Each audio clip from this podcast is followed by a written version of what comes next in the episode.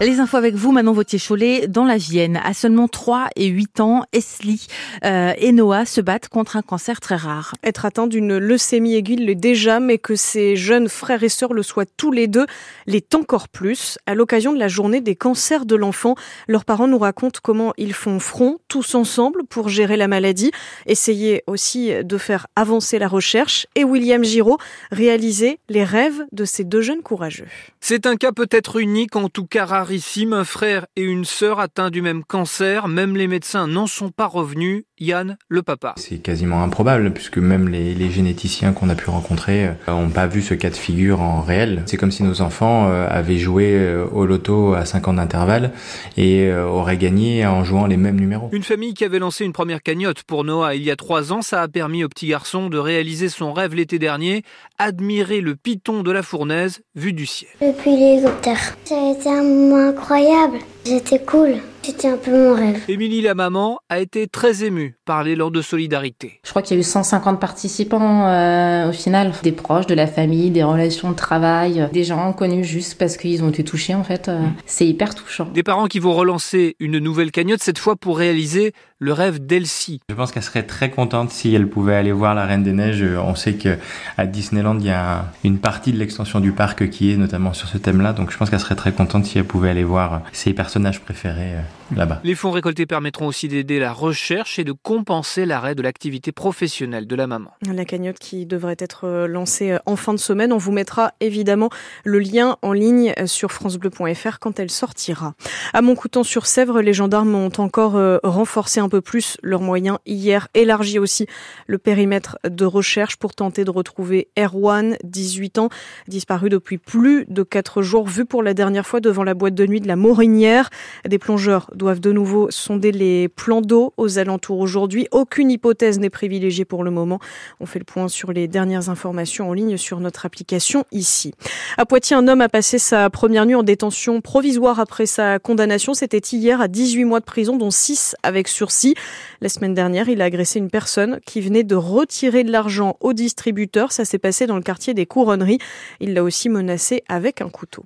Si vous prenez le train ce week-end, vérifiez bien qu'il n'est pas annulé. Le début des vacances de février, c'est demain soir dans le Poitou et ça coïncide avec la grève des contrôleurs de la SNCF. Ça commence ce soir partout en France. Un TGV sur deux devrait être supprimé. Pareil pour les Ouigo et les Intercités. Jeanne Mézia, les contrôleurs euh, réclament une hausse de salaire, ils s'estiment sous-payés pour ce qu'ils font.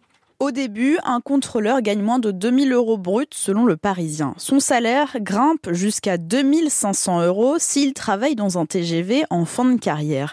À cette rémunération de base s'ajoutent des primes et elles peuvent être conséquentes, plusieurs centaines d'euros, ce qui prend en compte le travail de nuit, les week-ends de permanence, les jours fériés ou encore les périodes de fête. Avec tout ça, en fin de carrière, un contrôleur peut donc cumuler un salaire de 3500 euros bruts. Sauf que les primes ne sont pas prises en compte dans le calcul de la retraite.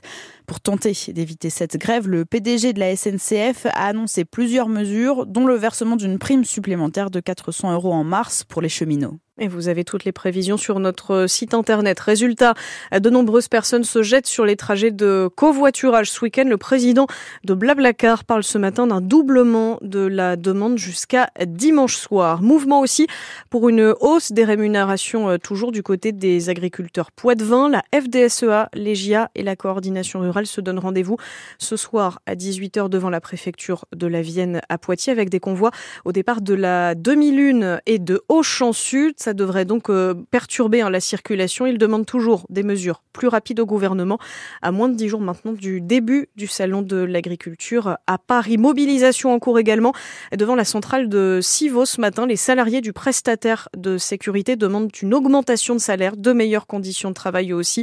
Ils sont sur place euh, depuis tôt dans la matinée. Maintenant, à Grand Poitiers, certains vélos cargo pourraient bientôt euh, être remplacés les, camions de livraison. L'aglo a fait le point sur ce tout nouveau projet la semaine dernière, les Triporteurs français, une entreprise, a été choisie pour euh, réaliser dans un premier temps des courses à Poitiers, plus précisément, en fait, le dernier kilomètre de la livraison, celui qui est le plus compliqué à réaliser pour les transporteurs logistiques, le plus cher aussi. Alors pour le moment, Clément Tricot, pas de date précise euh, d'arrivée dans la ville, mais l'objectif, c'est bien de voir ces premiers vélos cargo d'ici l'année prochaine. Il reste encore quelques détails à régler pour voir les vélos cargo des triporteurs français dans les rues de Poitiers, notamment trouver un site pour une plateforme logistique. Guillaume Pulic, chargé de mission chez Atis. On a un enjeu autour de l'activité qui est d'avoir un endroit où les camions vont pouvoir décharger leurs marchandises, qui soit proche du plateau et à hauteur, pour qu'on évite d'avoir quelqu'un chargé pour monter sur le plateau. Ce sont les porteurs du projet qui décideront au final, mais pour le moment, l'emprise foncière envisagée est d'environ 400 mètres carrés sur un site ou divisé sur plusieurs. Il y a plusieurs logisticiens qui sont investis dans l'étude et ils faisaient aussi des retours d'expérience. Il y a des relations qui sont quand même plus cordiales entre le commerçant et le livreur à vélo. Cette question intéresse directement les transporteurs et logisticiens. Consultés dans le cadre de l'étude préalable, ils évitent ainsi le dernier kilomètre très coûteux Julie Reynard, adjointe à l'économie de proximité et au commerce de Poitiers. les logisticiens euh, qui viennent en centre-ville, c'est une perte de temps. C'est tellement pas rentable de venir en centre-ville qu'ils sont prêts à avoir un autre service pour pouvoir prendre la suite. Les triporteurs français n'ont pas encore précisé combien ni quel type de vélo ils vont déployer. Notez enfin que certains vélos cargo peuvent transporter jusqu'à 90 kg à l'avant et 150 à l'arrière sur une remorque, de quoi répondre aux besoins de nombreux professionnels. Les vélos des triporteurs français qui sont déjà présents par exemple à La Rochelle ou à Bordeaux, à Niort, les les coursiers nortais, eux, ont tenté euh, de réaliser des livraisons euh, de repas à domicile, mais ça a été très compliqué, notamment face à la concurrence des gérants Uber Eats ou encore Deliveroo. Ils nous raconteront justement cette expérience, comment ils ont rebondi aussi. Ce sera dans quelques minutes au micro de Théo Cobel. Et puis, l'eau devient potable à tous les coups, nous disait juste avant ce journal l'ingénieur Paul Minot, poitvin et créateur de Filtre à Life, une machine qui permet de dépolluer l'eau. Elle est unique. Il espère que ça pourra servir à des habitants privés d'eau potable partout dans le monde, mais aussi pour dépolluer la Seine à quelques mois des Jeux Olympiques. Vous retrouverez dans quelques minutes seulement sur notre page Facebook son interview complète en vidéo.